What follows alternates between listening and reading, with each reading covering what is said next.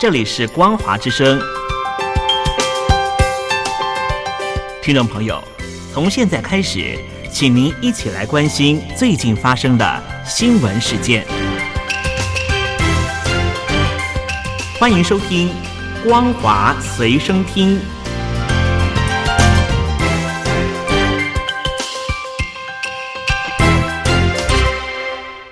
听众朋友您好，欢迎收听《光华随声听》，我是王琦。今天是四月二十一号，星期三，马上要带大家来关心今天的重点新闻。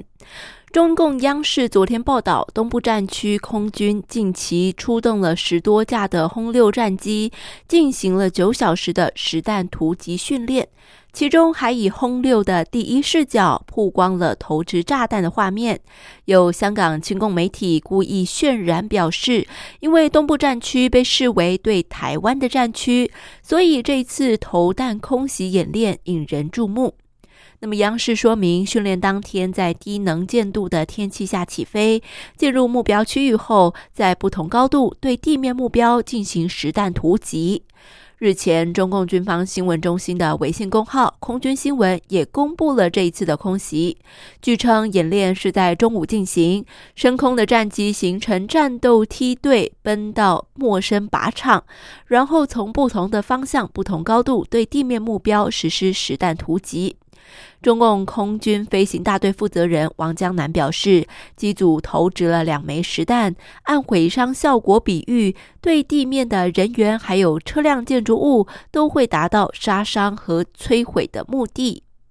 只不过央视并没有报道这次的演练是在哪一天，也没有说是在什么地方进行的训练，不免让人产生怀疑，是不是把网游画面给搬出来了？就算中共真的演练了实弹图集，就可以打台湾了吗？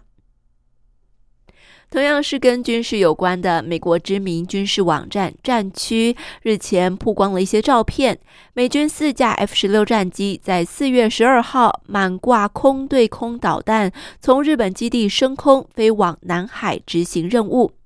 报道表示，这些照片是由一位日本摄影师拍摄，并且发布在推特上的。可以看到，每架 F 十六战机都挂满了五枚具备超视距打击能力的 M 幺两洞 C 拐先进中程空对空导弹，还有一枚 M 九响尾蛇战术导弹。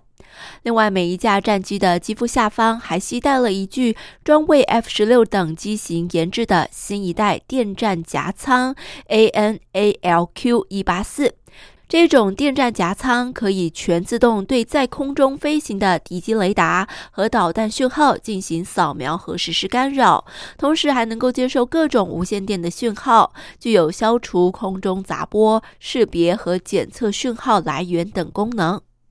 而根据报道，这些照片是在四月十七号所拍摄的。但照片中的四架 F 十六战机曾经在四月十二号前往南海，在当地时间十七号下午三点左右降落在横田空军基地，可能是补充燃油。随后又在当天下午五点起飞，返回了三泽空军基地，他们的部署地。而根据飞行追踪数据显示，当天在台湾以南的空域，至少就有四架美军 KC 幺三五加油机在活动。这四架 F 十六战机在进入南海之后，就从罗斯福号航母上空飞过。战区曝光的这个消息很有意思。四月十二号，中共曾经派出二十五架军机入侵台湾西南防空识别区，这是中华民国国防部公布军事动态以来，中共派出架次最多的一次。而这两个消息放在一起看，就不难看出问题了。美军 F 十六满挂实弹武器飞往南海，这是非常罕见的，特别是出现在日本上空。战区认为，这不仅仅是简单的远程训练任务，这是向中共军方发出讯号，甚至可能是一次的应变行动。战区指出，F 十六战机现身，显然是为了配合罗斯福号航母的行动。虽然不一定与中共军机侵扰台湾有关，但是凸显了在重大危机期间，美国会将陆基空战力量投射到包括台湾周边在内的地区。日前，中华民国国防部长官员证实，正在向美国购买四十辆 M 幺洞九 A 六帕拉丁型自走炮，同时也正在向美军争取购买 AGM 幺五八远程空射巡航导弹。这是美国力挺台湾放出的一大讯号。最先报道相关军售消息的《联合报》指出，美国在台协会已经告知了台湾方面，将对台出售这种自走炮。近期，美国五角大楼就会通知美国国会公布这一项对台军售案。不过，台湾国防部长邱垂正谨慎表示，这个案子已经推动了很久，目前还没有得到美国方面的正式通知。国防部战略规划司司长李世强随后表示，所有经过公告的军售案进度都正常，目前剩下空军 AGM 幺五八远程巡航导弹还在持续争取当中。他还特别强调，目前美台沟通管道畅通正常。而拜登特使团刚刚结束访问台湾不久，美国就对台军售，各方舆论都相当感兴趣。BBC 就指出，如果这一桩军售案得到了确认，这将会是拜登上任后第一次对台军售，比当年川普政府的第一次军售还要更早一些。根据公开资料，M 幺洞九 A 六自走炮是美国炮兵部队的主力陆地火炮，性能相当优越。从接获命令、完成射击准备到发射，在一分钟之内就可以完成。它的最大射程可以达到二十四公里，如果使用增程弹，可以轰炸三十公里。假若搭配可以精准导向的 M 九八二神剑精准导引炮弹，更是可以轰炸四十公里的目标。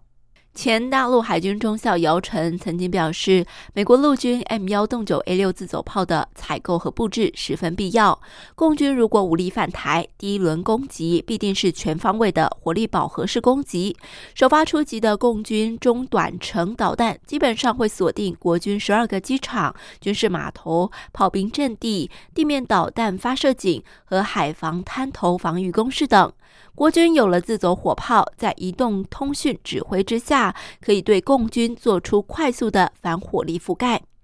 而台湾国家政策研究基金会副研究员李正修也认为，如果拥有自走炮，台湾的防御战力将会大幅提升，可以有效遏阻共军的犯台意图。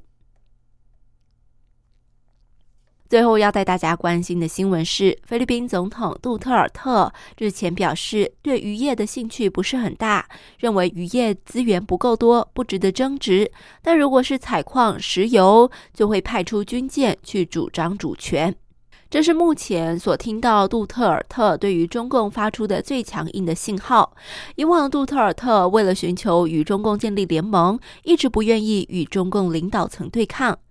中共此前曾经承诺向菲律宾提供几十亿美元的贷款和投资，但其中大部分没有兑现。近期，中共又向有双边争议的海域派出了大批渔船。中共自称渔船是躲避风雨，但持续几个星期，中共仍然不撤走渔船。对中共民兵船只的举动，杜特尔特虽然有一些反应，表示中共船只是非法进入菲律宾专属经济保护区，但是他的反应并不强烈。因此，菲律宾国内对杜特尔特的批评声音越来越大，批评他在北京面前膝盖太软，不去敦促中共遵守仲裁结果。而在国内的批评压力下，杜特尔特终于给中共画出了红线：如果中共敢在争议海域开采石油，那是忍无可忍的，到时候就会把军舰开过去。意思就是告诉中共，虽然知道挑战中共可能会引发战争，虽然也知道可能打不赢，但是到时候也是得打，因为那是为了主张主权。换句话说，中共已经把杜特尔特逼到了墙角，不得不对中共画下红线。各位听众朋友，以上就是今天为大家所整理的光华随声听的新闻，感谢您的收听，我是王琦，我们下次再会。